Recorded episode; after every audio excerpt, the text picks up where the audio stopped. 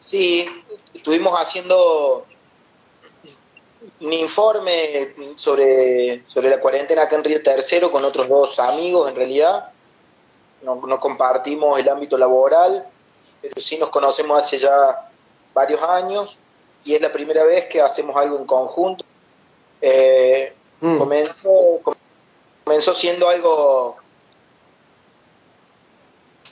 comenzó siendo algo casual, algo de, de un momento normal, terminó siendo un informe, una investigación que duró un mes. Así que, mes. nada, Mm. estuvo bastante interesante. La idea era poder debatir un poquito qué pasaba con la cuarentena acá en Río Tercero. Vos sabés que me llamó la atención cuando vi el informe porque, bueno, eh, imagínate, estaba, las detenciones que se habían hecho estaban basadas en la cuarentena y llevábamos no sé cuántos días. Recién llevábamos un mes, más o menos, y, y veía que lle- llegaron a hacer un informe. Digo, tuvieron que haber empezado desde el día cero a, empezar a ver el tema para, para poder llegar a hacer un informe, digamos, como el que han hecho. Eh, les llamó la atención No, desde el primer día, me imagino. No, no lo hemos hecho del primer día. Nuestro, nuestro corte temporal fue del primero de abril al 30 de abril, cosa de agarrar Ajá. un mes entero, eh, porque los primeros días de, de cuarentena no, no habíamos relevado las detenciones porque no nos llamaba tanto la atención como si fue en los primeros días de abril. Así comenzó Sí. la cosa. Los primeros días de abril vimos que, eh, bueno, principalmente dos, tres medios de comunicación locales lo que hacían era levantar las actas policiales de detenciones por el aislamiento y los primeros días de abril era bastante, bastante notorio cómo, cómo había cierta concentración, ¿no? Se- cierta sectorización de las detenciones. La gran Sí. mayoría de las detenciones, los primeros días de abril, se estaban dando en barrio Monte Grande y Parque Monte Grande. Entonces, a partir de ahí empezamos a, a mapear esas detenciones, a geolocalizarlas, como le llamamos nosotros, eh, a partir de las actas que, que publicaban los dos medios locales y después eso lo, lo cruzábamos con eh, los informes que sacaba Tercer Río Noticias, como para tener ahí certeza de lo que, de lo que se publicaba. Eh, y bueno, empezamos mapeando eso, es decir, ubicando cada una de las detenciones que se daban todos los días. Cada una de las actas, nosotros lo que hacíamos era sacarle de ahí qué dirección era la detención, cuántas personas, de qué edad, a qué hora, Sí. eh, y eso lo íbamos registrando en una tabla eh, para, bueno, para sistematizar todas esas detenciones y luego eso lo íbamos mapeando. Lo íbamos llevando al mapa para localizarlas bien a dónde estaban las detenciones. Vuelvo a decir, relevado desde los medios de comunicación. Nosotros al acta policial no, no tenemos acceso. Eh, nuestra fuente de información fueron las actas que, bueno, que, que- que la gran mayoría eran publicadas por, por alguno de los tres medios que nosotros relevábamos. Esos primeros días vimos una gran concentración de las detenciones, mucha concentración, que se daban principalmente en esos dos barrios. Entonces a partir de ahí empezamos a preguntarnos qué sucedía, ¿no? Empezar Sí. a problematizar un poco esa realidad. Nosotros no podemos explicar de que, bueno, de que esas detenciones se dieron ahí, por un lado de forma azarosa, es decir, de casualidad, ni tampoco podemos pensar de que solamente eh, se violaba tanto el aislamiento en esos barrios solamente en ningún otro barrio. y queríamos nada indagar un poco sobre qué pasaba eh, con esas con esas detenciones el detrás de esas detenciones digamos. Entonces bueno de ahí empezamos a, a- a trabajar sobre algunas hipótesis sobre, sobre algunas preguntas de investigación y poder generar poder generar algún indicador sí lo que hace uno en investigación es poder trabajar sobre indicadores sí y trabajar o relevar datos estadísticos, entrevistas, eh, datos cuantitativos y cualitativos. Nosotros teníamos una limitante que no podíamos salir a terreno, es decir, no podíamos ir a estos sectores a relevar en entrevistas, a, charlar con los detenidos, digo, por el aislamiento. Entonces nosotros tuvimos que trabajar con otra serie de datos y con otra, eh, con otra fuente de información. Eh, bueno, de, ahí surgió todo, digamos, en los primeros mapeos, esto fue, fue una Me llama la atención, perdona que te corte, profe, eh, Leonel. Eh, ahí me llama la atención lo siguiente. Ustedes estuvieron marcando todos los días cuando llegaban los informes policiales, marcaban en qué barrio se daban las detenciones. Primero lo, primero, primero lo hacíamos en una tabla, cada una de las detenciones la poníamos, teníamos eh, la edad de los detenidos, el, horario, lugar, el barrio, sí, y la fecha. Entonces eso después íbamos al, al mapa, que bueno, en el informe en realidad el primer link o haces clic y entras directamente al mapa, que es un mapa interactivo, donde te aparecen cada uno de los simbolitos de la iconografía que nosotros utilizamos, tiene ahí los datos. En qué, fecha fue la detención, cuántas personas se detuvieron, la edad de las personas y, el lugar. Eso puede, se puede acceder al, en el mapa. Eh, eso lo trabajamos con Google Earth y, y, luego lo que pensamos es a, partir de esos datos poder generar eh, una, una tasa de detención que le llamamos nosotros, es decir, poder sectorizar la ciudad por barrio y ver a aquellos barrios que más detenciones tuvieron, eh, poder eh, generar una tasa de detención para generar un indicador, porque nuestra, nuestra investigación rondaba sobre la vulnerabilidad.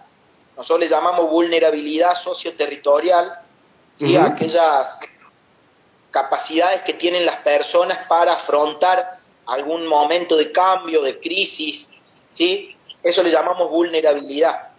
Entonces, cuando uno no tiene eh, herramientas, sea económicas, sean sociales, sean culturales, cuando no tenemos esa herramienta para afrontar un momento de crisis, de cambio, como de incertidumbre como el que vivimos ahora, llamamos de que son, familias vulnerables, ¿sí? Entonces veíamos que esta vulnerabilidad socioterritorial eh, se puede ver profundizada en esta cuarentena. Entre, en eso nosotros queríamos indagar. Eh, entonces, bueno, dijimos, bueno, tenemos que generar un indicador propio. Y nuestro indicador justamente eran las detenciones. Lo que veíamos es que eran, estaban muy sectorizadas las detenciones y teníamos que saber qué condiciones habitacionales tenían esos sectores de la ciudad. Y con habitacionales estoy diciendo eh, la capacidad o la, infraestructura que tenían ciertas familias para eh, afrontar el aislamiento, es decir, tenían eh, buena infraestructura en sus, en sus casas, tenían buena calidad en sus construcciones, había hacinamiento o no había hacinamiento. Ahí en el informe está especificado, digamos, esas cosas. Es, muy específico el informe, me llamó mucho la atención. Está muy, muy bien marcado todo, no se les escapó ningún detalle. Es, muy, muy específico en ese sentido. A mí me llamó la atención eh, las primeras detenciones, las primeras, te podría decir, las primeras 40 detenciones, todos chicos jóvenes. Ese es otro dato que resalta, ¿no? Sí, nosotros al, relevar la edad de los, de los detenidos, lo que queríamos hacer también era poder marcar cuáles habían sido los rangos de edades que eh, más habían detenido, digamos, ¿sí? Eh, y bueno, una de las primeras cosas que trabajamos, de las primeras cosas que mostramos en el informe es justamente esto, de las 163 detenciones que nosotros relevamos, eh, el 45%, es decir, casi la mitad, se da entre jóvenes de 21 a 30 años, ¿sí? Y si le sumamos las edades anteriores de 17 a 20, tenemos casi el 75%, el 70%, el 70 de las detenciones, 73% de las detenciones son entre jóvenes de 17 a 30. Entonces la gran mayoría se da en, estos, en esta franja de edad. ¿sí? Eh, y bueno, si querés, trabajamos un poquito más con los datos. te decía que los barrios que más cantidad de detenciones habían tenido en los primeros días de abril, y así fue durante todo el mes de abril, fueron barrio Monte Grande y Parque Monte Grande. Se da ahí un caso curioso con el barrio Marín Maroto, que es ahí el barrio que está cerca de la Escuela Nacional. El que, el que lleva el ingreso a los barrios Monte Grande, digamos. Claro, totalmente. Eh, ahí se dieron un 6% de detenciones. Y, lo que pudimos relevar a partir de los datos de las personas detenidas era que eran todas personas de Montegrande. Entonces, bueno, ese 6% nosotros lo dejamos mapeado en, en, Marín Maroto porque el acta policial estaba dentro de ese barrio, pero lo podemos sumar tranquilamente porque eran personas en tránsito hacia o desde el barrio Monte Grande. y, y eso suma un 41,4%, es decir, 4 de cada 10 detenciones que se dieron durante el mes de abril son de Monte Grande y Parque Monte Grande. ¿Sí? Eh, entonces, bueno, esto muestra de que hay una sectorización, por eso nosotros llamamos a nuestro informe lo selectivo y lo sectorial. Lo sectorial tiene que ver con esta sectorización que hubo de las detenciones y por el otro lado que hubo una selectividad en, en, eh, en los controles y en la rigurosidad. Y en esto me, hago, me hago cargo personalmente de lo que digo, digamos. Hemos relevado un montón de, detenciones en barrio Montegrande y Parque Montegrande que se daban a jóvenes que no llevaban el, el barbijo puesto. Uno puede estar de acuerdo o no con eso. Ahora lo que sucede es que hasta propios periodistas me han dicho, porque bueno, nuestro informe lo levantó desde la voz del interior hasta todos los medios eh, locales, eh, mismos periodistas me decían que lo, en algún control en la calle, o amigos míos en los controles en la calle, si no tenían hijo, eh, le, decían que se volvieran a su casa a buscar uno. No le digo, a, las personas que andan en auto en el centro de la ciudad le dan ciertas posibilidades que a los pibes del barrio no. Eh, y que no anduvieran con barbijo, eh, caminando o en bicicleta en un barrio, ya era motivo suficiente para ser detenido, no así en otras personas eh, eh, en los barrios, ¿no? Entonces, bueno, eh, eso también marca de una selectividad o de una rigurosidad de los controles en cierta zona de la, de la, ciudad, digamos. Por eso nosotros también llamamos lo selectivo de, nuestra cuarentena. Vos sabés que me, aparte, bueno, de llamarme la atención, eh, justamente que se, enfocaban mucho en los jóvenes, me llamó mucho la atención justamente esto de los barrios, de que se enfocaban mucho en los barrios eh, Montegrande y Parque. Eh, bueno, vamos a hacer más exclusivo en Parque, hay una hay un destacamento de la policía, podríamos decir que se enfocaron mucho ahí también, justamente más por, por todo sobre el destacamento. Pero acá en Barrio Serino también se enfocaron demasiado venían al barrio exclusivamente. Ahora también, la pregunta es la siguiente, ¿puede la policía entrar a las casas sin ningún, eh, sin ningún permiso, sin nada, y, desarmar, no sé, por decirte, una juntada familiar? Bien, por un lado, aclarar que eh, en Monte Grande y en Parque Monte Grande el 98% de las detenciones en nuestra ciudad y la totalidad que se dieron en Monte Grande y en Parque Monte Grande no se dieron por controles fijos, se dieron por patrullaje callejero. ¿sí? Sí, sí, es patrullaje, todo patrullaje, no es que se enfocaron en ir a, buscarlos. y detienen a las personas eh, con el justificativo de, eh, de haber roto el aislamiento, de haber estar incumpliendo el aislamiento social preventivo y obligatorio. Sí. Eh, por otro lado, también citar que Barrio Serino es el segundo barrio con mayor detenciones, digamos, fueron 19, ¿sí? La edad promedio de los detenidos en, Monte, en Barrio Serino es de 27 años. También está dentro de la franja, ¿no?, que decíamos. Y por otro lado, eh, en la cuestión legal, se da una situación de, excepcionalidad, esta cuarentena, este aislamiento, digamos. Eh, nunca antes en la historia habíamos vivido esta situación donde las personas tienen que quedarse en su casa y si salen están incumpliendo una ley, digamos, más allá de los, momentos eh, de toque de queda o de, de, algún tipo de excepcionalidad muy a corto plazo que se da en, en, algunos momentos de la historia como sucedió en Argentina en el 2001 eh, con las protestas masivas que había en contra del gobierno. Ahora, esta situación de excepcionalidad se dio o se, está dando eh, en todos los lugares del mundo, entonces hay, una, hay ciertas situaciones que no se pueden explicar o que le daría cierta posibilidad a la fuerza pública o a las, a las instituciones del Estado a que puedan eh, maniobrar o, estar dentro de esta situación de excepcionalidad. Entonces, eh, si adentro de la casa hay personas que están eh, incumpliendo el aislamiento, bueno, se la debe sacar de ahí. Pero te diría que sin una orden, como lo dice la ley, no podrían entrar a, la casa porque es propiedad privada, ¿no? pero bueno, como te decía, algo. No, no entraban Sí, perdona, Leonel. No entraban a las casas de gente, ¿qué te voy a decir? Una casa de dos pisos. Venían acá a Barrio Serino a las familias más vulnerables. Eh, venían a, interrumpir, a, caerle con toda la fuerza, como si estuvieran desarmando una banda delictiva, ¿me entendés? Eso me llamó mucho la atención. Y acá Maxi Carranza dice, hola chicos, ¿podés hablar quiénes son los otros chicos que hicieron la investigación? Bien, Sí, sí, nosotros hemos relevado primero con tu pregunta, ¿qué tal Maxi? Ahí un saludo. Eh, nosotros que hemos relevado en algunas de las detenciones es que sí, en alguna juntada o por la denuncia de algunos vecinos de juntada, de asado, de lo que sea, eh, se han llevado personas detenidas.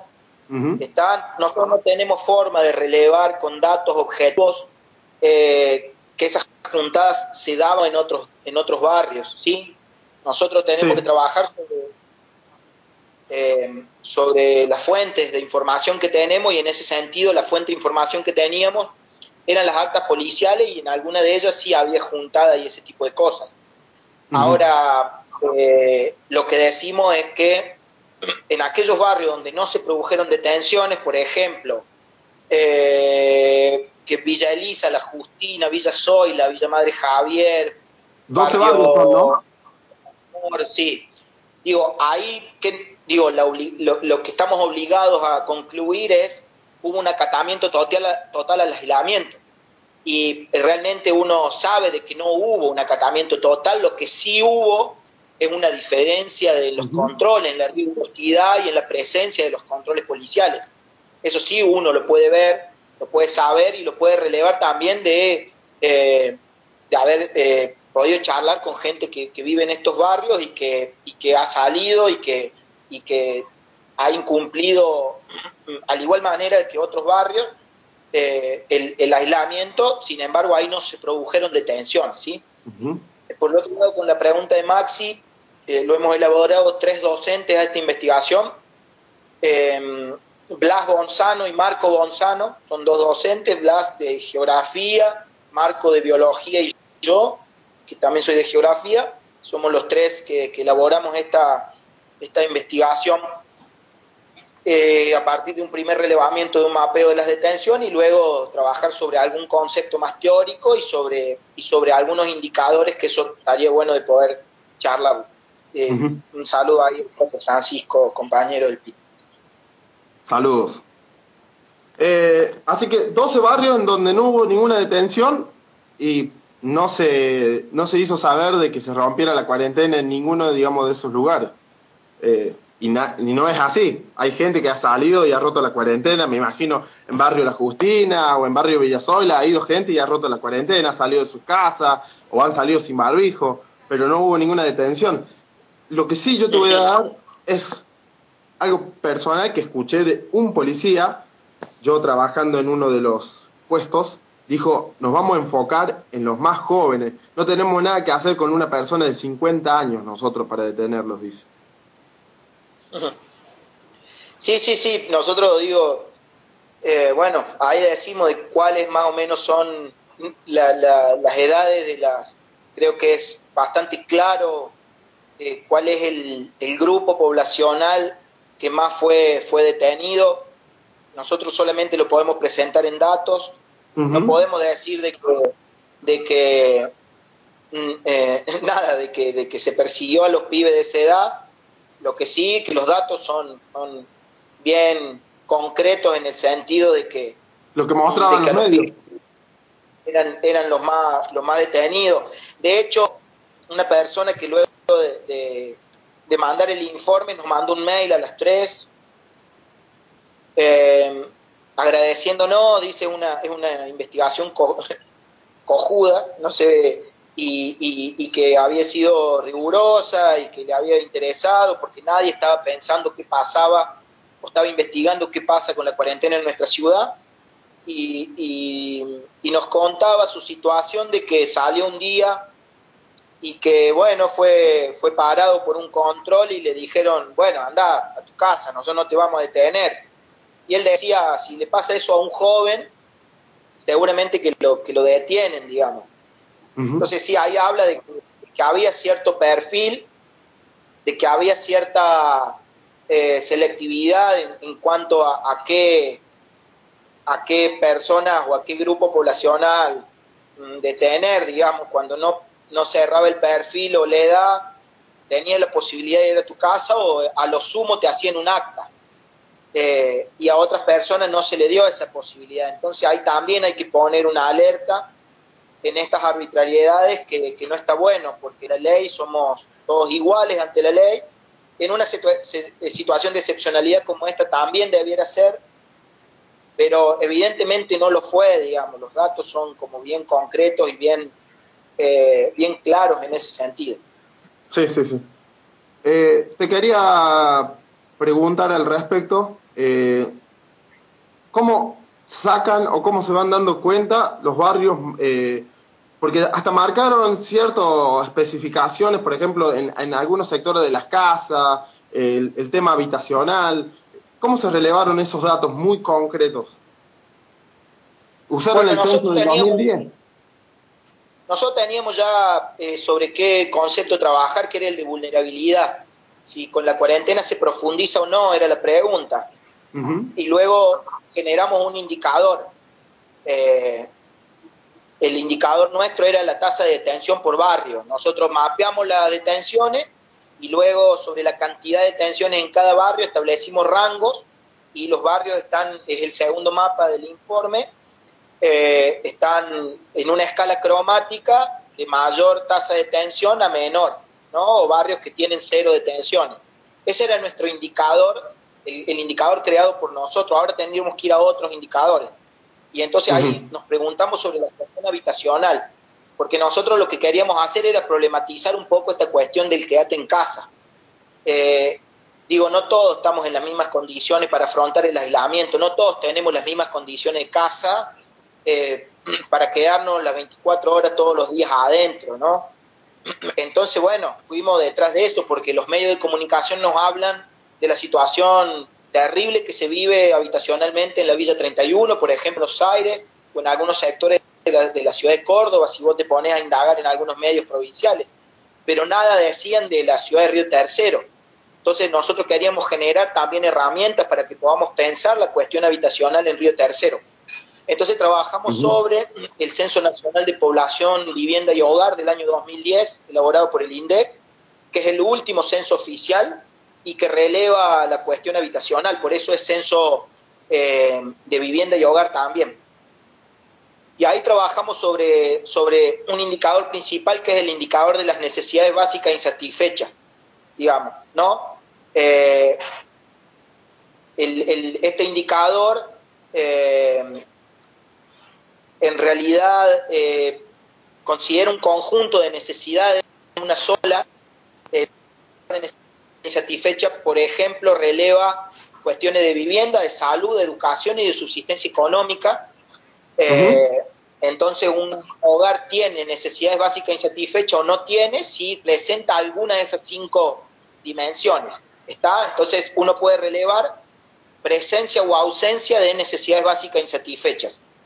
Entonces, fuimos a los datos que arrojó el censo 2010 y elaboramos nosotros mismos un plano de la ciudad de Río Tercero con eh, localizando las necesidades básicas insatisfechas.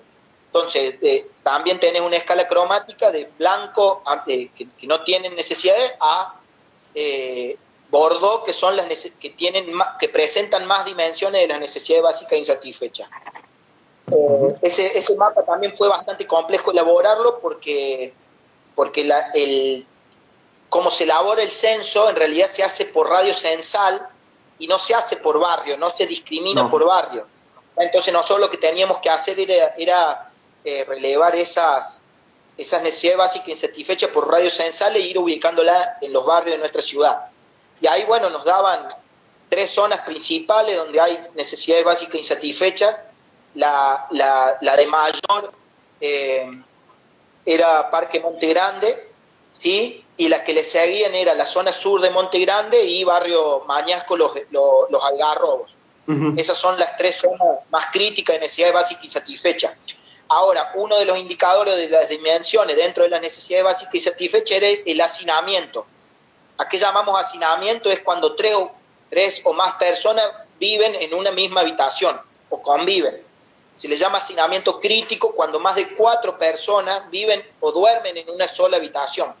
Está entonces, también tratamos de relevar eso y vimos que las zonas más críticas de hacinamiento crítico se daban en Parque Monte Grande, en la zona sur de Monte Grande, en barrio Los Espinillos y Mañas, en barrio Los Algarrobos y Mañas, ¿no? Y en la zona sur, eh, bien en la zona norte, allá abajo de barrio Serino. Pero en la zona más crítica, Monte Grande y Parque Monte Grande, ¿no? Claro, es difícil. es difícil para una para una familia donde tienen a cuatro personas en una pieza es difícil decirle el lema quédate en casa o, no salgan de su casa.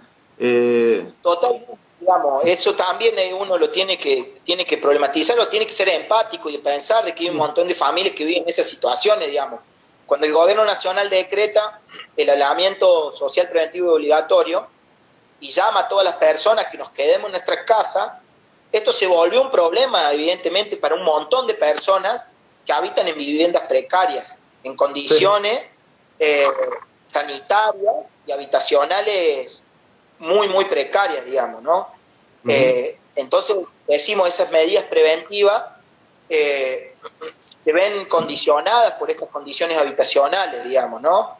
se ven condicionadas cuando hay un hacinamiento crítico y cuando hay un fuerte déficit en las construcciones, que esa es otra de las de las cosas que nosotros relevamos en nuestro informe, digamos, ¿no? Y otra de las cosas que nosotros no lo relevamos, pero es también el acceso al agua potable. Cuando nosotros vemos que hay construcciones deficitarias, muchas veces se complica el acceso al agua potable de manera segura y eso también es una complicación en momentos donde te, exigen o, donde es recomendable eh, lavarte las manos eh, varias veces al día, ¿no? Y otra cosa que también tenemos que tener en cuenta, de que, de que los datos que nosotros relevamos es del año 2010 porque es el último oficial. si nosotros contrastamos las encuestas permanentes de hogares, que es otra forma que tiene el INDEC de ir actualizando los datos, que no lo hace, el censo hace sobre el total de la población, la encuesta permanente de hogares lo hace sobre una, un universo mucho menor, sobre, sobre una muestra ¿sí? que se hizo en 31 aglomerados en todo el país, y vemos que las situaciones habitacionales de hacinamiento empeoraron, las construcciones y, eh, y las necesidades básicas insatisfechas empeoraron en el periodo 2010-2019, principalmente en el periodo de 2019, ¿no? Entonces, tendríamos que rever esos datos eh, que nosotros lo trabajamos desde estadística, pero contrastarlo con el, el terreno de que seguramente son situaciones mucho más eh, difíciles y mucho peores que las que nosotros relevamos. Y eso también nos tiene que poner una alerta eh, en este momento, digamos. El Maxi acá pone, dice, ¿hubo resistencia para publicar el informe eh, de parte de los medios? Mm, estamos como bastante contentos en el sentido de que el informe fue tomado de buena forma en la mayoría de los medios. Nosotros un objetivo que teníamos era poder elevar un poquito o mm. poner en consideración ciertas herramientas objetivas de investigación, de estadística de nuestra ciudad, para que elevemos los niveles de debate, o por lo menos empecemos a debatir qué pasa con la cuarentena en nuestra ciudad. ¿sí?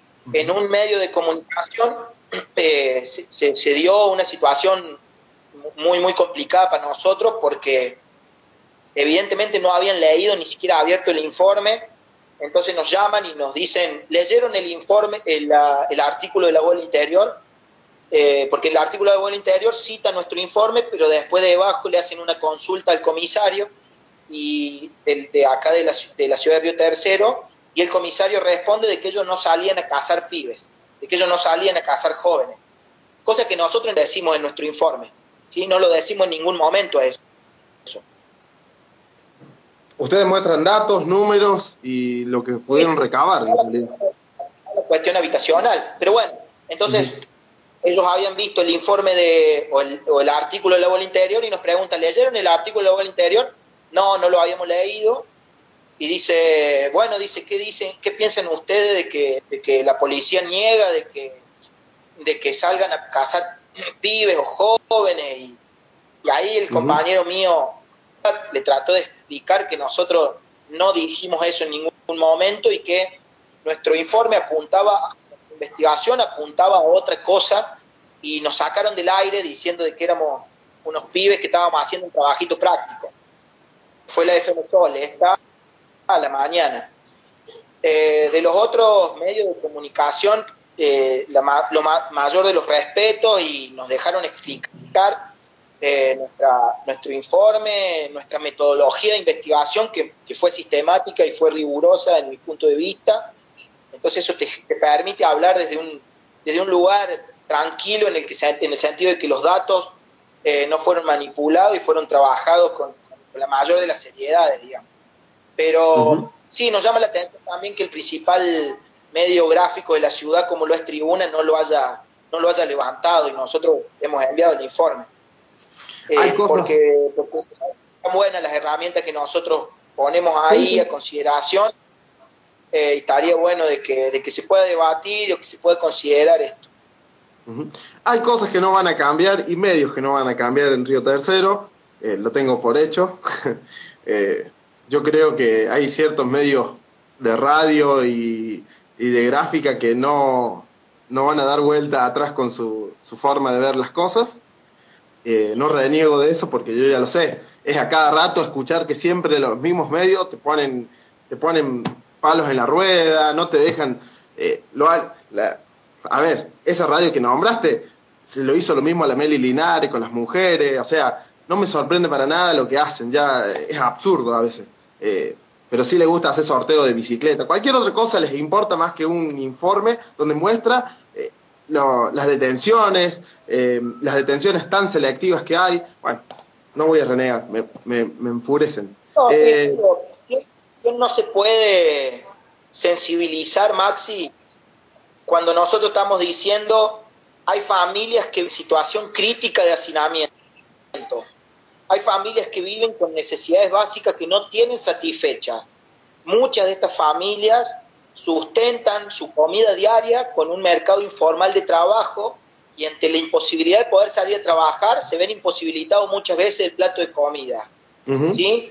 Muchas de estas situaciones también ellos de supervivencia diaria se sustentan en relaciones eh, comunitarias eh, de supervivencia y de relación, digamos. Entonces, cuando uno se ve cortado, o ve cortado este, esta red de relaciones, digo, andabas a la escuela, tu pibe a, comer, o que un vecino te daba una mano y te cuidaba a, alguno de tus hijos, o que le hace comer algún día, que no, no puede salir a trabajar, a cortar un pasto, a hacer una changa, que aparte evidenciamos con datos del, del INDEC de que existen situación crítica de hacinamiento y de, y de, y de necesidades básicas insatisfechas, no te podés no sensibilizar con una situación así. Estamos diciendo muchas de las familias riotercerenses la está pasando, la estaban pasando mal y con esta cuarentena aislamiento la están pasando aún peor. No decimos que tienen que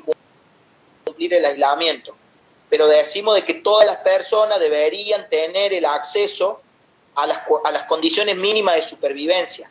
Entonces, bueno, te podés no sensibilizar esta situación y nos llamó la atención, digamos, de que ante los datos irrefutables del censo y, de lo que nosotros pudimos recabar, no, no puedas, no puedas ver o, no te puedas, no puedas ser empático con esta familia que, ya, ya eran vulnerables y que, y que la cuarentena profundizó aún más la vulnerabilidad social.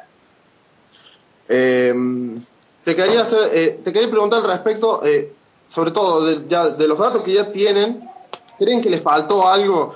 De que se pueden seguir eh, mapeando claramente las detenciones y relevando esos datos, eh, porque vimos que, en mayo, a principios de mayo, los primeros días de mayo hubo un pico nuevamente de detención y nosotros ya ahí habíamos dejado de, de relevarla porque nuestro corte temporal de nuestra investigación era del primero de abril al 30 de abril.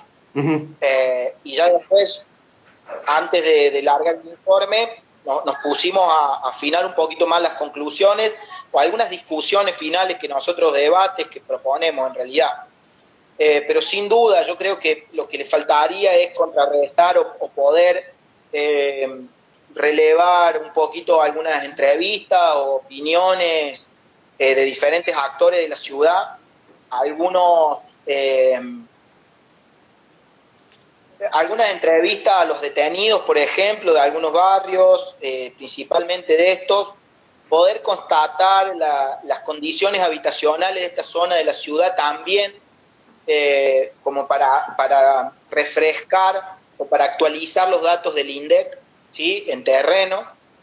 Eh, más todo en la cuestión habitacional sería otra de las cosas, pero bueno, en realidad nosotros somos tres docentes, no somos investigadores, no nos pagan por investigar y esto fue una tarea eh, que nos gusta hacer, digamos, uno siempre se está problematizando sobre la realidad que vive, que lo rodea y en ese sentido no, eh, nada, nuestra, nuestra tarea principal hoy en día es poder acompañar a nuestros estudiantes en esta tarea de, seguir la educación cada uno desde su casa, que, bastante tiempo lleva.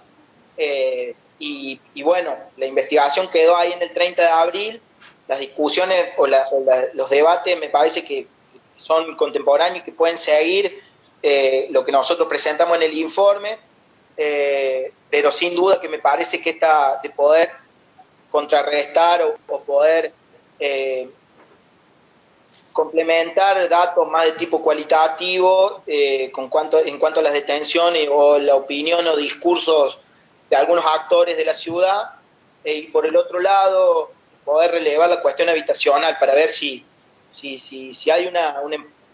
Eh, a ver, hay situaciones peores de las que nosotros relevamos. ¿no? Eh, me interesaría preguntarte, ¿por qué no, no la siguieron a la... Mm, ¿Por qué no siguieron el mapeo? ¿Por qué no siguieron el informe hasta, digo, hasta el final de la cuarentena, por ejemplo? ¿Era mucho el trabajo que les llevaba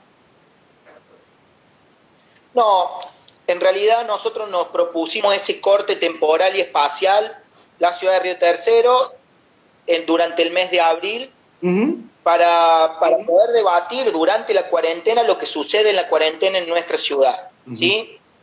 Vemos que no hay mucho dato, mucha información dando vuelta en los medios de comunicación eh, ni nada sobre la cuestión habitacional, sobre la sectorización de las detenciones, no vemos que haya un debate de eso, entonces nos parecía importante poder debatirlo en este momento. Si nosotros esperábamos al fin de la cuarentena, seguramente que teníamos que relevar todo mayo y ver si también tenemos que relevar junio.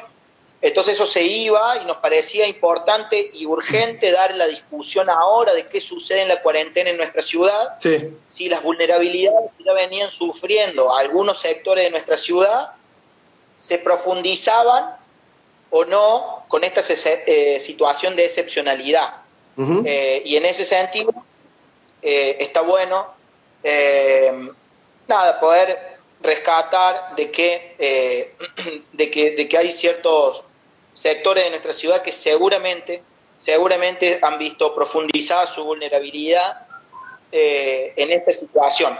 A todos nos ha sido muy difícil, Maxi, seguramente vos en tu casa y más con la labor que, haces de estar en la calle, de estar cuidando y siendo uno de los eh, de las personas que nos cuida ahí en la, en la, en la vía pública eh, y muchos de los trabajadores municipales, eh, a nosotros los educadores de nuestra casa, poder hacer el seguimiento y poder contener a nuestros estudiantes, a nuestros alumnos, alumnas, a toda la familia se le ha, ha, hecho muy complicado esta situación que nadie se esperaba bueno, pensémoslo para las familias que tienen hacinamiento crítico, eh, una insuficiencia en la calidad de las construcciones y necesidades básicas insatisfechas. Seguramente que se le ha hecho mucho peor Entonces lo que nosotros queríamos hacer era debatir sobre esas realidades que son las más dolorosas de nuestra ciudad y nos parecía que no había un discurso o un debate respecto a esto eh, ni en los medios ni en, los círculos íntimos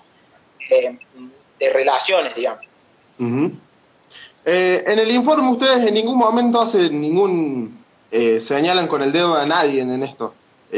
más bien lo que ustedes quieren hacer es marcar, dejar marcado que, hay detenciones, detenciones, selectivas en los barrios más vulnerables.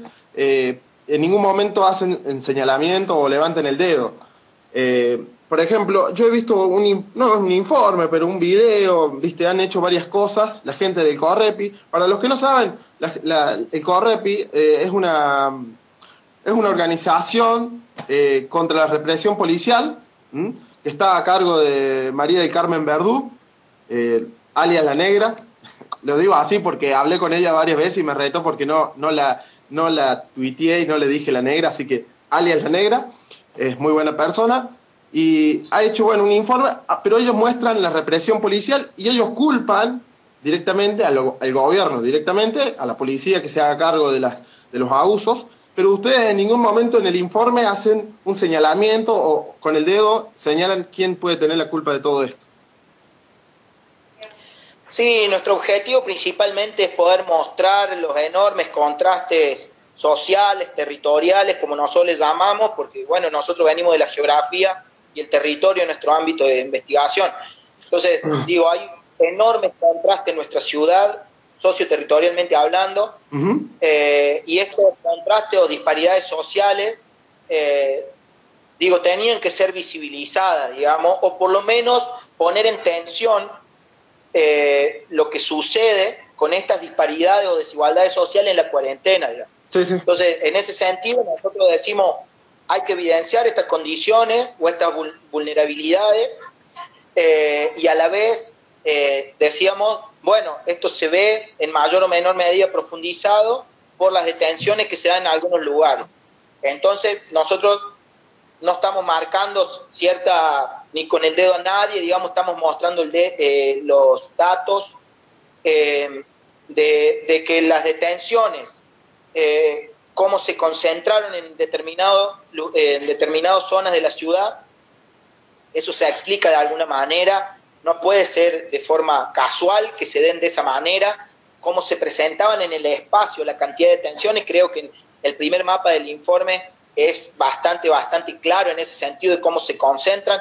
Luego con los datos los corroboramos, de 4 de cada 10, por lo menos en el mes de abril, se dieron en los dos barrios que nombrábamos, Parque y Monte Grande, eh, y, en, ese sentido digo, es poder debatir eso, es poder debatir eso y que subyace detrás de esa detención. Es solamente que están incumpliendo porque se van de fiesta o, realmente hay una situación habitacional que es terrible y que muchas veces condiciona, ¿sí? condiciona la capacidad de las familias para llevar adelante un aislamiento o una, una cuarentena de forma ideal. Nosotros decimos, bueno, quédate en casa. Bueno, hay muchas familias que se pueden quedar en casa si están hacinadas, es decir, que están amontonadas en piezas, si no tienen acceso a agua potable, si no tienen buenos materiales, si tienen necesidades básicas y satisfechas. Bueno, muchas eh, de esas detenciones para nosotros también se sustentan en que eh, no, digo, se veían condicionadas sus posibilidades de llevar adelante un aislamiento en estas condiciones. ¿Crees que esto que este informe que han hecho ustedes, crees que es solamente en Río Tercero? Obviamente que no. Es una pregunta. Sí, sí, sí, claramente me parece que no, digamos, está pegando en los sectores sociales más bajos, está pegando muy fuerte, digamos. Lo que te decía, romper sus eh, su mercado laboral muchas veces es un mercado laboral informal, es decir, trabajo en negro, changarines, personas que, que, hacían trabajo eh, de jornada, o los antes se llamaban jornaleros, digamos, ¿no? De que se, le pagaba por, por día o por semana, por trabajo realizado. Cuando eso se, se corta, vemos de que hay una, una profundización de las vulnerabilidades, ¿sí? O de las condiciones de vida. Eh, hay un empeoramiento, se está empeorando sus, sus, condiciones de vida. ¿Vos crees que lo eh, por el otro lado, ¿vos crees que hay ciertas redes de secundaria. Sí, sí, decimos. No, no, vos digo, te decía, ¿vos crees que los gobiernos mandan a, a, que esto sea así? ¿De que la policía entre a los barrios más vulnerables, haga estas detenciones selectivas?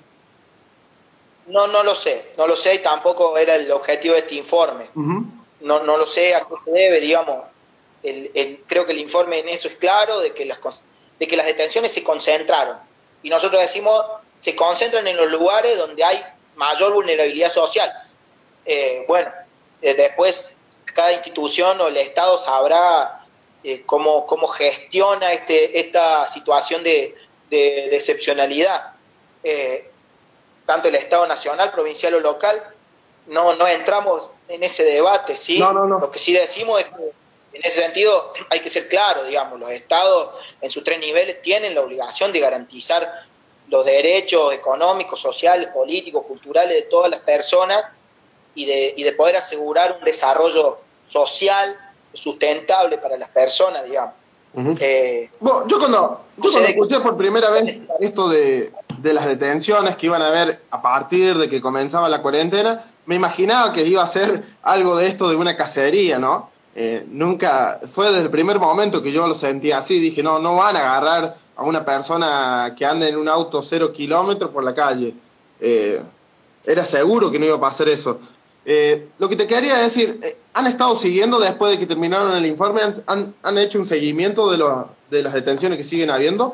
Porque he visto que no sé si aflojaron o no hay tantas detenciones como hace unos par de días atrás, que se empezó a flexibilizar un poco más claramente que teníamos el ritmo en todo abril de, entrar todo el tiempo en los medios a ver si habían publicado alguna detención para poder relevarla en la tabla, para poder mapearla. Entonces, bueno, una, nos quedó eso y todos los días estamos entrando a ver y qué sé yo, y nos mandamos algunas cosas novedosas. Eh, lo que sí lo que sí ha cambiado es la situación en torno a, a los últimos decretos de, presidenciales, digamos. Ahora, bueno, se puede salir a la calle dependiendo tu número de documento, eh, se han abierto un montón de otras actividades, entonces ya no hay un aislamiento total. Entonces, bueno, al cambiar esa situación eh, eh, socialmente, las detenciones van a ser menores, digamos. Entonces, nos pareció que también fue acorde el corte al 30 de abril, porque después las condiciones cambiaron. Por el otro lado, también queremos rescatar de, cómo eran trabajados eh, mediáticamente las detenciones. Porque uno mucho, muchas veces leía que, algún, que una, se había detenido una persona y esta persona declaró que había salido a ver las estrellas. O se detenía una persona que se había ido a encontrar con su amante. O se detenía una persona que había ido a digo, nosotros vemos también de que hubo una ridiculización de las personas que se detenían, digamos, por parte de los medios, que no está bueno eso, no, estuvo bueno, y que detrás de esa ridiculización vemos de que había una, una, una forma de, de, legitimar las detenciones, digamos. ¿sí? ¿Vos crees que, la, la policía lo pasa esos informes? Y, a ver, no, no es que si te pregunto si crees, es creo, es realmente es así, pasa esos informes eh, diciendo que eh, el detenido le dijo que se fue a ver a su abuela y le tenía que llevar una curita. Eh, realmente me parece que parte de los medios cuando ponen los informes llama la atención. Hay otros medios que tenemos amigos en común que trabajan en medios y no ponen esas cosas porque saben que están ridiculizando. no me sale la palabra. Bueno, joden a las personas que han detenido, no pueden, no pueden publicar esas cosas. Bueno, de hecho, nosotros hablando con, las personas que, levantaban en los medios estos informes, nos manifestaban o nos decían de que sí, de que los informes vienen de esa manera escritos. En el acta está así escrito, digamos. Con lo cual hay dos, dos cuestiones ahí. Es una cuestión ética del medio, por un lado, si, si, si levanta el acta tal cual como viene, eh, o no, y por otro lado hay una cuestión legal, digamos. Eh, me parece que nosotros hablando con una persona del Poder Judicial, ¿sí? no, no, no lo voy a nombrar porque esto el informe se lo hicimos llegar de manera privada, nos decía justamente eso, de que no podían eh, hacerlos declarar o, evidenciar o sacar a la luz que, eh, que habían declarado los, las personas detenidas porque en realidad no habían estado con un abogado, con su abogado al frente como para que los hagan declarar, digamos, ¿sí? Entonces, muchas, muchas veces esta persona del Poder Judicial nos decía, lo que yo hago es que digan que, eh, que, tenían un motivo para salir y que esas declaraciones no eran de él, digamos, porque, bueno, tienen, eh, carecen de, de veracidad o, eran nulas, digamos, en el sentido de que, de que eran solamente algo que dijo la policía, que esa persona dijo, y que así fue llevado a un acto. Eh, en ese sentido, bueno, ahí hay dos cuestiones. Por un lado, la, la cuestión legal y por el otro lado la cuestión de los medios, de querer levantarlo o no, para ver qué quieren hacer levantando eso, porque también eso, digo, nos preguntemos cuál es eh, la intención detrás de una noticia o detrás de una declaración. En este caso lo que nosotros decíamos era, tratan de ridiculizar a las personas que detienen para que eh, haya una legitimación de las detenciones, digamos. Claro, para que, para que sea refutable la detención. Eh, profesor, nos queda un minuto. ¿Algo que quieras resaltar y agregar que no, no hayamos hablado?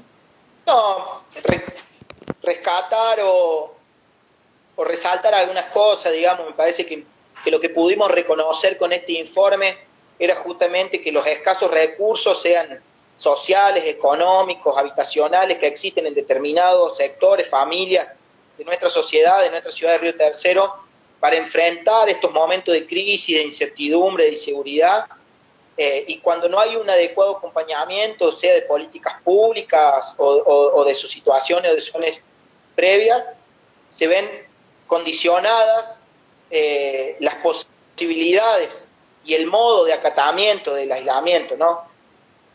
Rescatar o resaltar que las condiciones habitacionales de, ciertos sectores de nuestra ciudad, que son los que estuvimos hablando, eh, nada, para enfrentar y para sostener el aislamiento social no eran dignas, digamos, no son situaciones o condiciones dignas.